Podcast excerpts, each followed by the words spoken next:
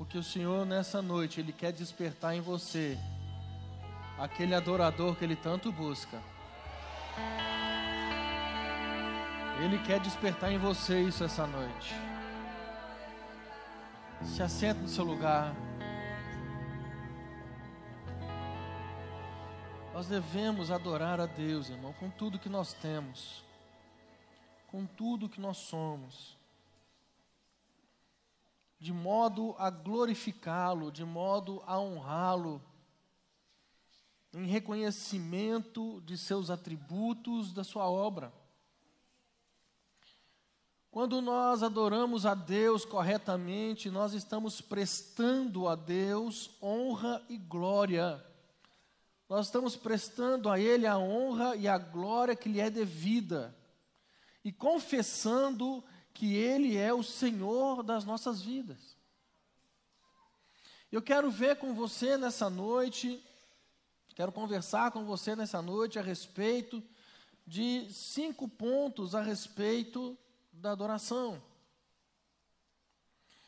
O primeiro ponto é que nós devemos adorar a Deus pelo que Ele é. É impossível adorar a Deus sem conhecê-lo. É impossível. John Piper diz que a verdadeira adoração é baseada no entendimento correto da natureza de Deus. Então, como que nós podemos conhecer a Deus? Deus ele se revela de uma forma geral através das obras da criação. Através da própria consciência interior do homem. Afinal, Deus criou o homem à sua imagem e semelhança. Mas existe uma forma em particular e muito especial da qual Deus se revela para o homem, que é através da sua palavra. Através da sua palavra. Por isso, quando nós meditamos na palavra de Deus, e quando nós compreendemos a Sua vontade através da Sua palavra, mais capacitados estamos para adorá-lo corretamente.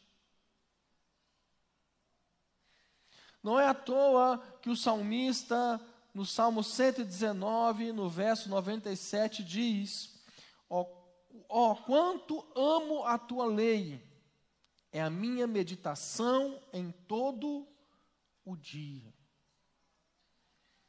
A minha meditação todo dia. Portanto, esse princípio implica numa verdade que muita gente ignora.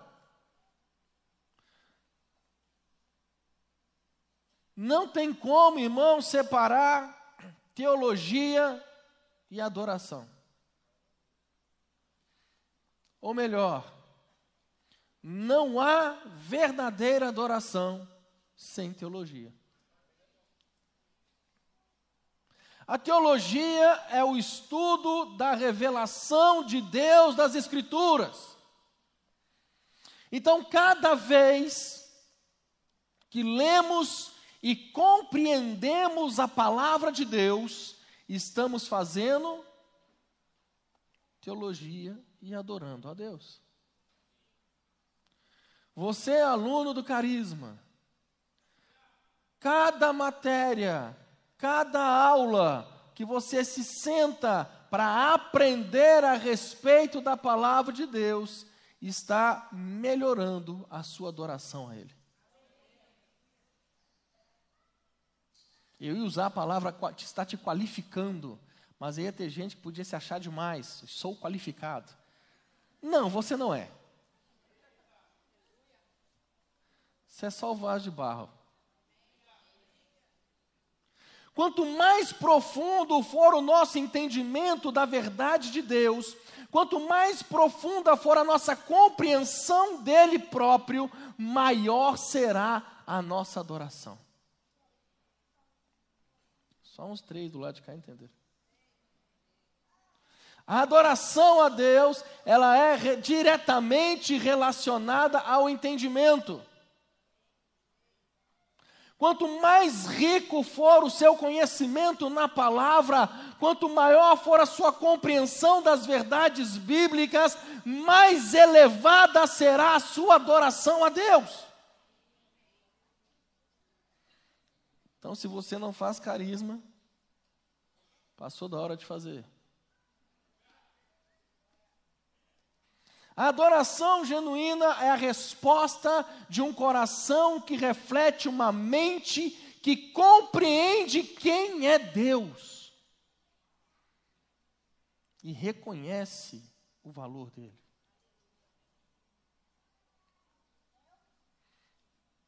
Você só poderá adorar a Deus adequadamente se a sua adoração estiver estruturada, alicerçada nas Escrituras e orientada pela vontade de Deus revelada nelas.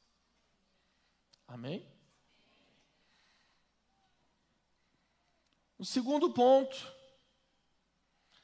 é que nós devemos adorar a Deus pelo que ele faz. Nossa, pastor, misericórdia. Como assim? O senhor está querendo dizer então que é, a barganha está liberada?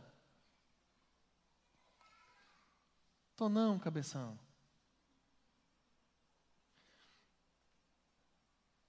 A gente ouve muitas pessoas falarem que não adoram a Deus pelo que Ele faz.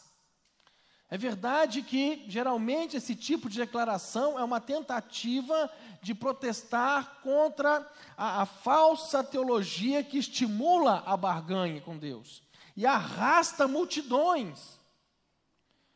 É? Não, venha hoje que nós teremos o culto da vitória. Meu irmão, culto da vitória é todo culto em que a palavra é pregada. Porque a palavra sendo pregada muda o seu entendimento e você conquista a sua herança em Cristo. Hoje teremos o culto da libertação.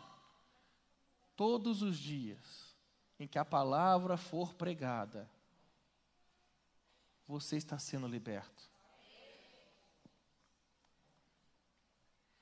Então, essas teologias simplesmente estão interessadas naquilo que Deus pode lhes dar.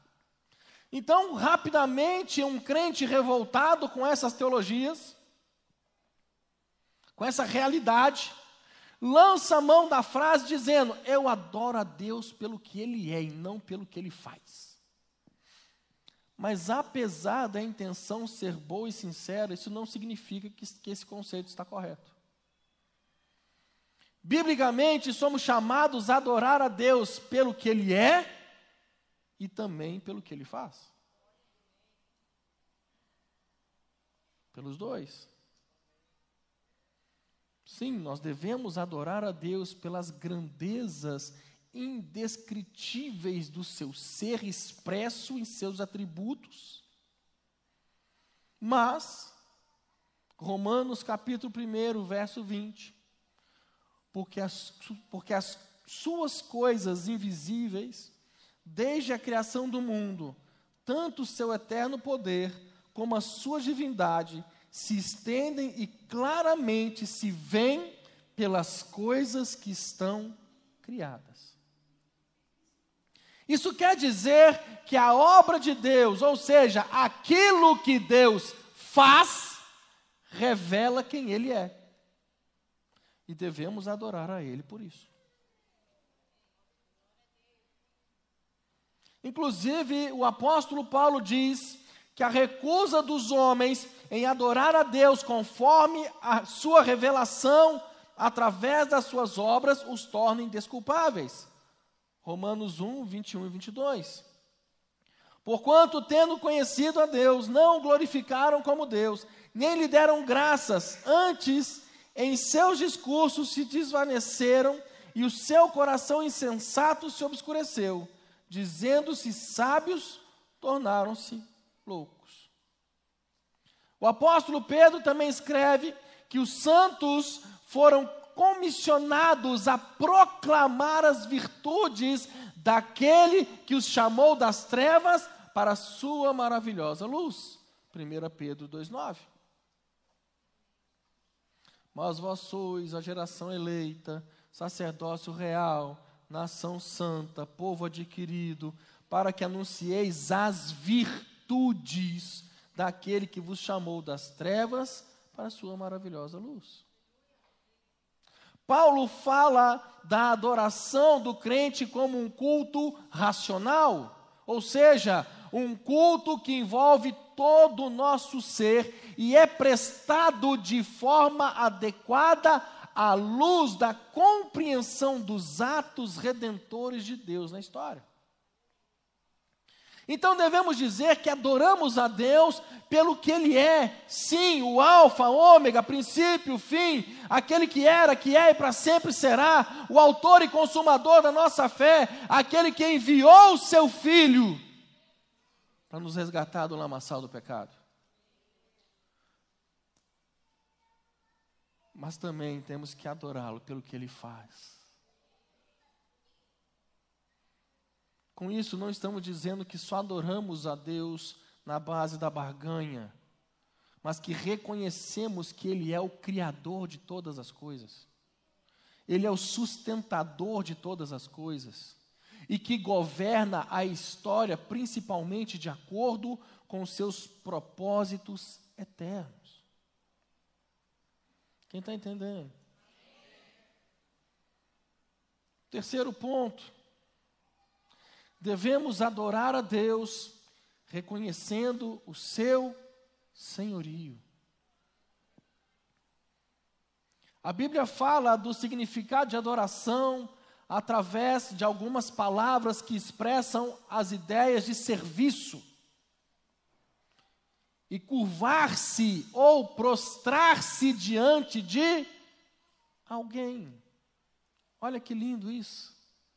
Adoração com a ideia de serviço, ou seja, de você se prostrar, se curvar diante de alguém. E a gente vê muita gente, por exemplo, nas artes, que gosta que os outros se prostrem diante dele.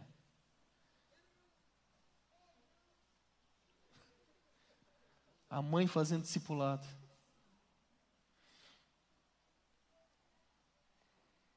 Não, a nossa adoração somos nós que nos curvamos diante de Deus. Nós temos um exemplo tão maravilhoso.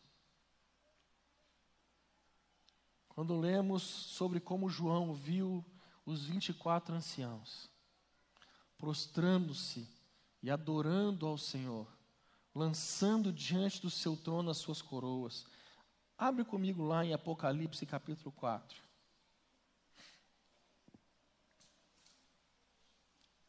Apocalipse, capítulo 4, verso 2.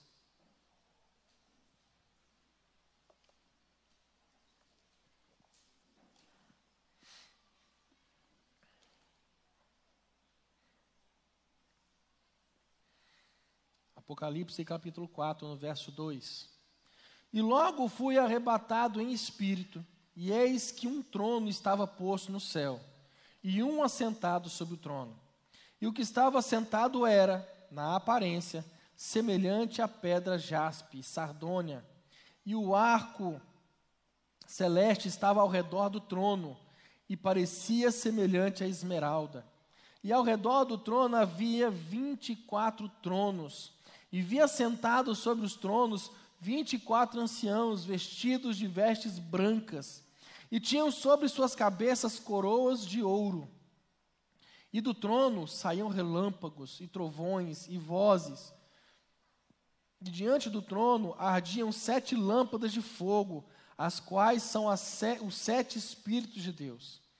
E havia diante do trono um como mar de vidro, semelhante ao cristal. E no meio do trono e ao redor do trono, quatro animais cheios de olhos, por diante e por detrás.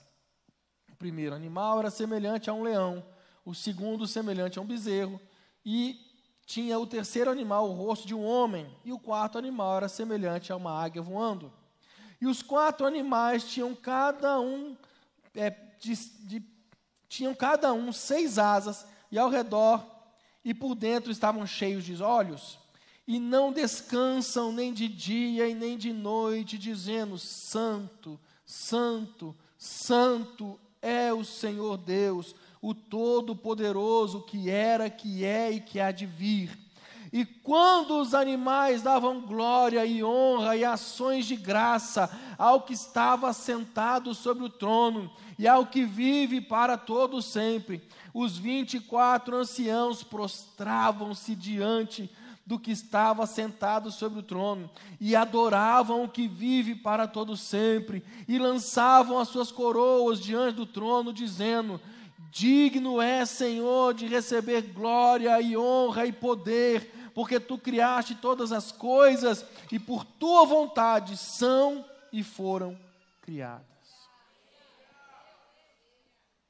Quando a Bíblia associa o conceito de adoração com o ato de curvar-se ou inclinar-se, isso não significa que devemos literalmente é, nos prostrar fisicamente cada vez que adoramos a Deus. Porque senão daqui a pouco tem gente decretando isso como estatuto perpétuo. Não, a adoração só vai funcionar se eu me ajoelhar e me prostrar diante de Deus. Nós temos que tomar cuidado com as coisas. Eu lembro uma vez que a gente pastoreava uma igreja em BH, uma lagoinha em BH, e aí foi um pastor indicado do nosso regional pregar lá. E ele chegou um pouco mais cedo. E ele falou assim: Ah, não, vocês têm uma sala para a gente ter um momento de oração? Eu falei: Temos. E fomos para essa sala, né, para poder orar. Ele, a esposa dele, a, a Alessandra e eu. E estamos lá orando e tudo e tal. Quando acabou a oração, ele vem me dar um conselho para mim e para Alessandra. Ele fala assim: vocês deviam de ter nesta sala, nas paredes, alguns ganchos para colocar alguns panos. Eu falei: para quê? Para quando vocês se prostarem, para quando vocês forem orar, vocês pudessem cobrir o corpo. Na hora eu pensei: estou lascado, eu oro tomando banho. Estou em pecado. Nós temos que tomar cuidado com isso. Na verdade, o objetivo do texto bíblico ao estabelecer essa relação é enfatizar que só podemos adorar a Deus adequadamente quando Ele é o Senhor das nossas vidas. Esse ato de curvar-se, de inclinar-se, ele faz uma referência ao senhorio. É você reconhecer o senhorio do Senhor, de Deus. Quem está entendendo? Então, esse princípio, ele pode ser claramente percebido nesse texto citado em Apocalipse.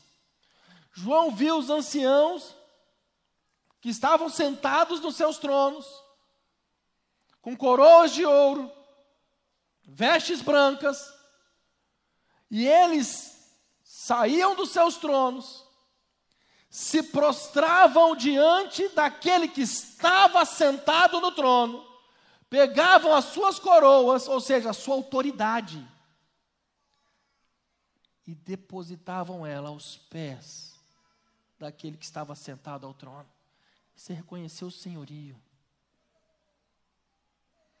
Um ato de puro reconhecimento e submissão à autoridade divina. Os anciãos tinham coroas. É um símbolo da autoridade. Porém, meu querido, a autoridade de Deus é superior a qualquer uma. Ele é o Rei dos Reis. Somente Ele é o Senhor dos Senhores. Ele é o Criador e nós somos a sua criatura. Ele é o nosso dono e nós somos os seus servos.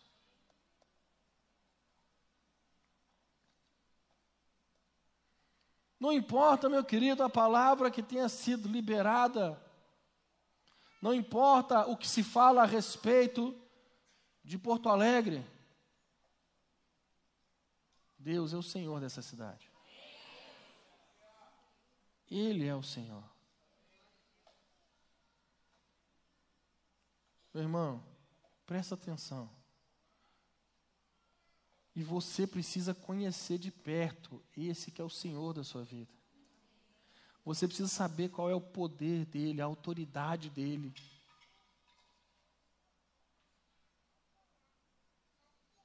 Ele é o Senhor. E maior do que ele não há outro. Então, a situação que possa tentar se instalar dentro da sua casa, ele é o Senhor dela. Não há impossível para Ele. Não há limites para o seu agir e para o seu poder. Não existe isso.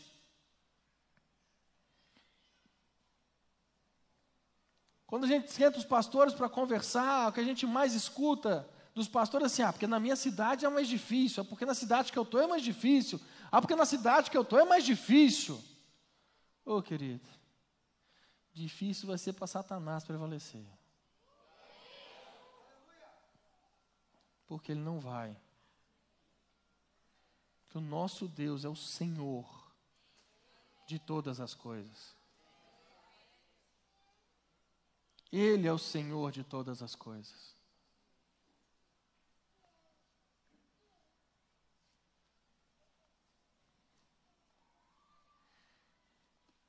Nós devemos adorar a Deus além das palavras. Certa vez, Jesus repreendeu os escribas e fariseus, dizendo, lá em Mateus capítulo 15, verso 8 e 9. Mateus capítulo 15, verso 8 e 9. Este povo se aproxima de mim com a sua boca e me honra com seus lábios, mas o seu coração está longe de mim. Mas em vão me adoram ensinando doutrinas que são preceitos de homens. Não, isso aqui é muito sério, irmão. Nós precisamos atentar para isso. Jesus está dizendo: essas pessoas se que se aproximam de mim, me honram de palavras, as palavras deles, as palavras que saem da boca deles, são palavras de honra, mas as suas ações não são.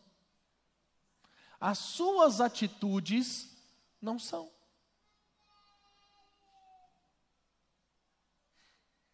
E ali o texto diz: em vão me adoram. Que ele está querendo dizer? A adoração deles não adianta Nada. Nada.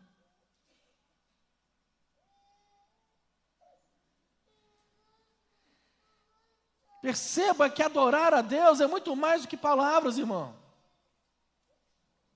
Belas palavras acompanhadas de um coração distante de Deus é igual a uma adoração inútil, sem valor.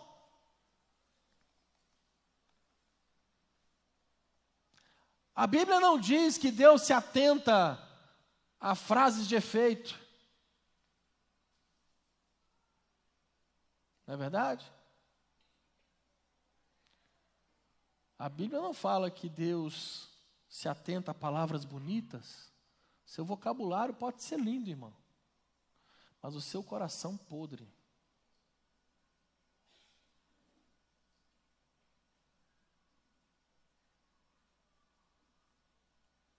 Tem gente que gosta de postar, né? gente, umas coisas estranhas que a gente vê, né? Os irmãos postam umas fotos esquisitas, meio assim tentando sensualizar. Não é assim? Fazendo caras e bocas e poses, e embaixo o Senhor é meu pastor e nada me faltará.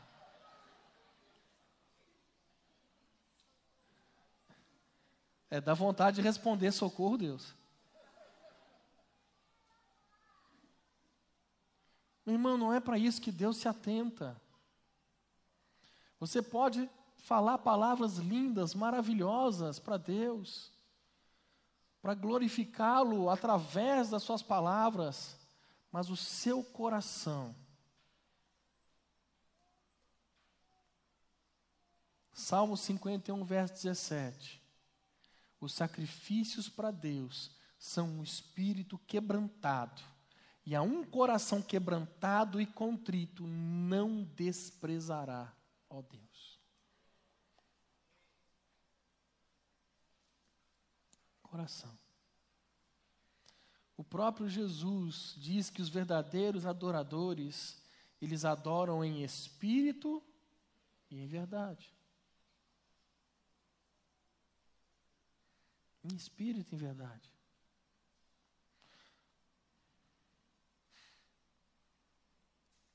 Adorar a Deus dessa forma significa dar a Ele o louvor proveniente de um entendimento iluminado e o amor de um coração regenerado.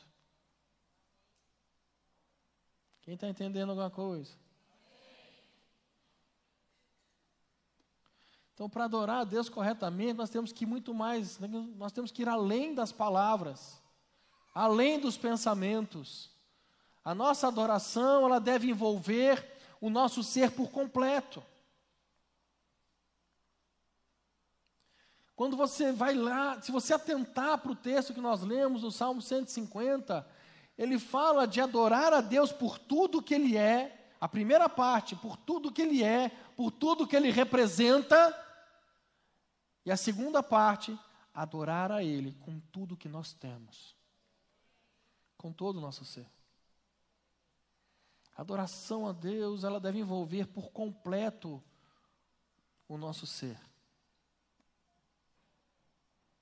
Por completo. Em todo o instante. A nossa vida tem que ser uma vida de adoração. A nossa vida tem que ser uma vida de busca. E por último, devemos adorar a Deus em nome de Jesus, pela obra do Espírito Santo.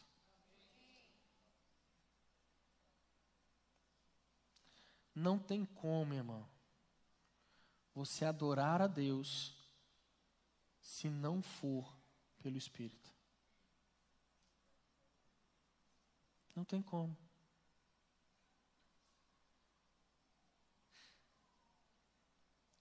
Nós precisamos entender isso. Reconhecer quem nós somos. Que somente através da ação do Espírito Santo nós vamos conseguir. A nossa adoração só pode ser aceita por Deus por meio de Jesus Cristo. Hebreus 10, 19 e 23. Tendo, pois, irmãos, ousadia para entrar no santuário, pelo sangue de Jesus, pelo novo e vivo caminho que ele nos consagrou pelo véu, isto é, pela sua carne, e tendo um grande sacerdote sobre a casa de Deus, cheguemos-nos com verdadeiro coração, em inteira certeza de fé, tendo os corações purificados da má consciência e o corpo lavado com água limpa, retenhamos firmes a confissão da nossa esperança porque fiel é o que prometeu. Então, somente vestidos com a justiça de Jesus Cristo é que podemos nos apresentar como adoradores agradáveis a Deus. A Bíblia é muito clara, irmão, ao dizer que Deus só pode ser conhecido através de Cristo. O próprio Jesus diz isso em João 14,6. Eu sou o caminho, a verdade e a vida. Ninguém vai ao Pai senão por mim. Então nós temos que adorar a Deus em nome de Cristo Jesus. Colossenses 3,17. A Bíblia fala: E quanto fizerdes por palavras ou por obras, fazei tudo em nome do Senhor Jesus, dando por ele graças a Deus Pai. Tudo o que você faz, irmão, Você faz pelo nome do Senhor. E assim você glorifica a Deus. Eu acho que você não entendeu.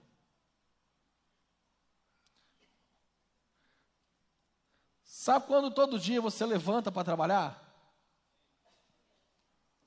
Você levanta o quê? Cinco, seis horas da manhã para trabalhar? É. Então, aí você chega no seu trabalho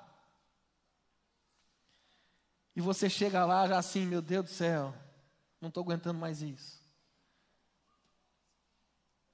Quando chegar na glória, eu vou matar Adão de novo. Deixa eu te ensinar uma coisa. Se você chegar no seu trabalho, mesmo com todo o cansaço, com seja o que for, e você fizer o melhor lá, você for o melhor funcionário, porque você tem que trabalhar aonde você está empregado, como se fosse para o Senhor Jesus.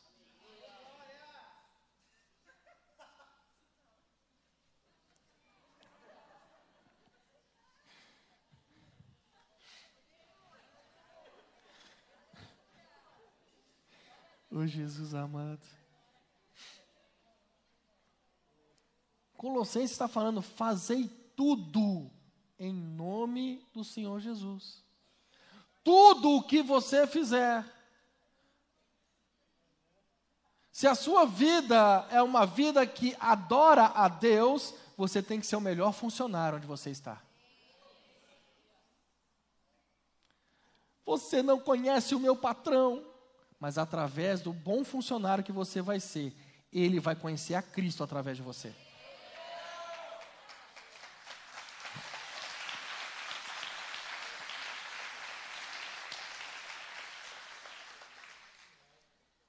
Vamos descer a régua. Escola. Tem que ser o melhor aluno. Mães, por favor,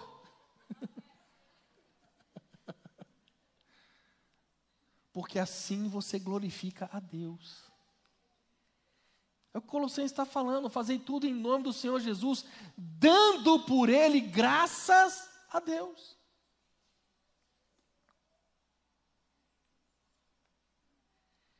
E nós só podemos adorar a Deus, irmão, por causa da obra do Espírito Santo. Só por causa disso. 1 Coríntios 12, 3, a Bíblia vai falar: Portanto, vós querendo fazer compreender que ninguém que fala pelo Espírito de Deus diz Jesus é anátema. E ninguém podendo dizer que Jesus é o Senhor, senão pelo Espírito Santo. O que, que ele está dizendo? Não tem como, né, a palavra anátema, na coisa mais lindinha, é amaldiçoado. Então não tem como você falar mal de Cristo, não tem como você falar mal da obra do Evangelho e ser usado pelo Espírito Santo. Opa! Porque o Espírito Santo não vai jogar contra o patrimônio.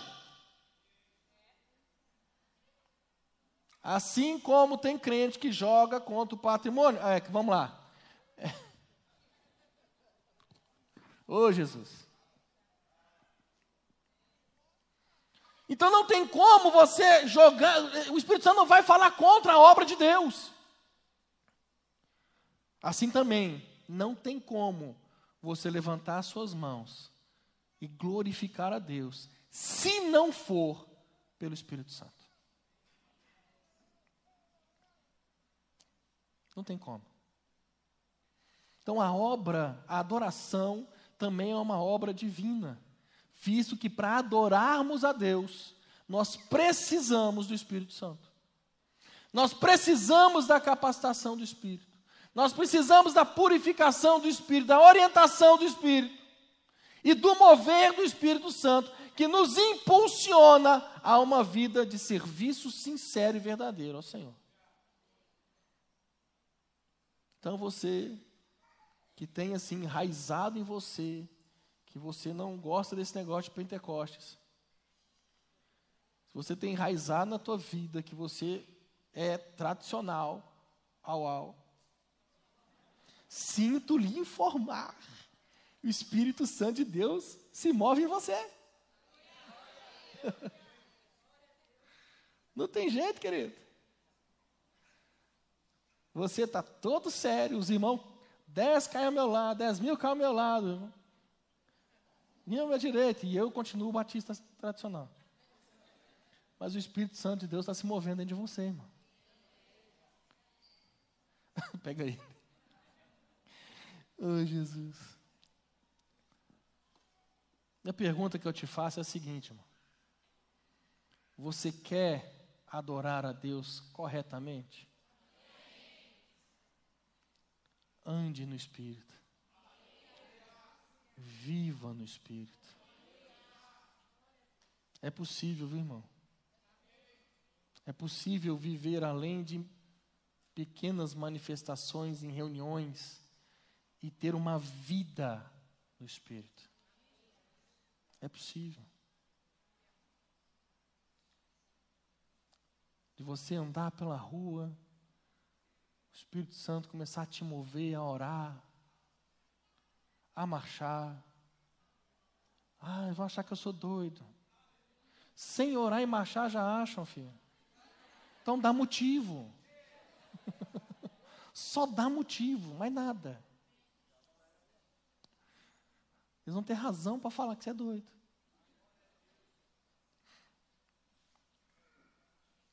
Mas você tem que ter uma vida no Espírito. Sua vida tem que ser uma vida de adoração. Irmão. Desde a hora que você acorda até a hora que você vai deitar, tudo que você fizer tem que ser para a glória de Deus. Tem que ser para a glória dele. Fica de pé no seu lugar.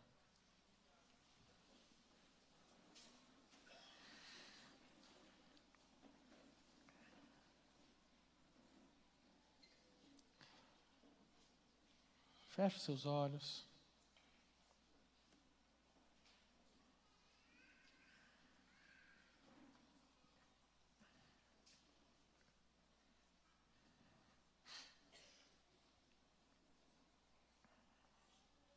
O texto da ceia fala, tem uma parte que ele fala: examine-se, pois, o homem a si mesmo.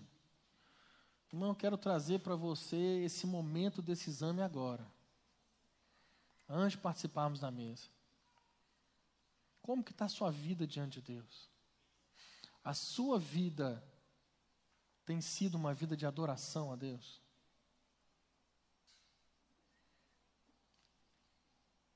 E volta a dizer, eu não estou falando do quanto que você vem aos cultos, o quanto que você participa nos G6, o quanto que você serve nos ministérios. Não, estou falando da sua vida inteira. Tudo que você faz tem sido para a glória de Deus. Ou será que tem alguma coisa que precisa ser corrigida? Será que tem algo que precisa ser alinhado na sua vida? Feche seus olhos, fala com o Senhor agora. Fala com Ele.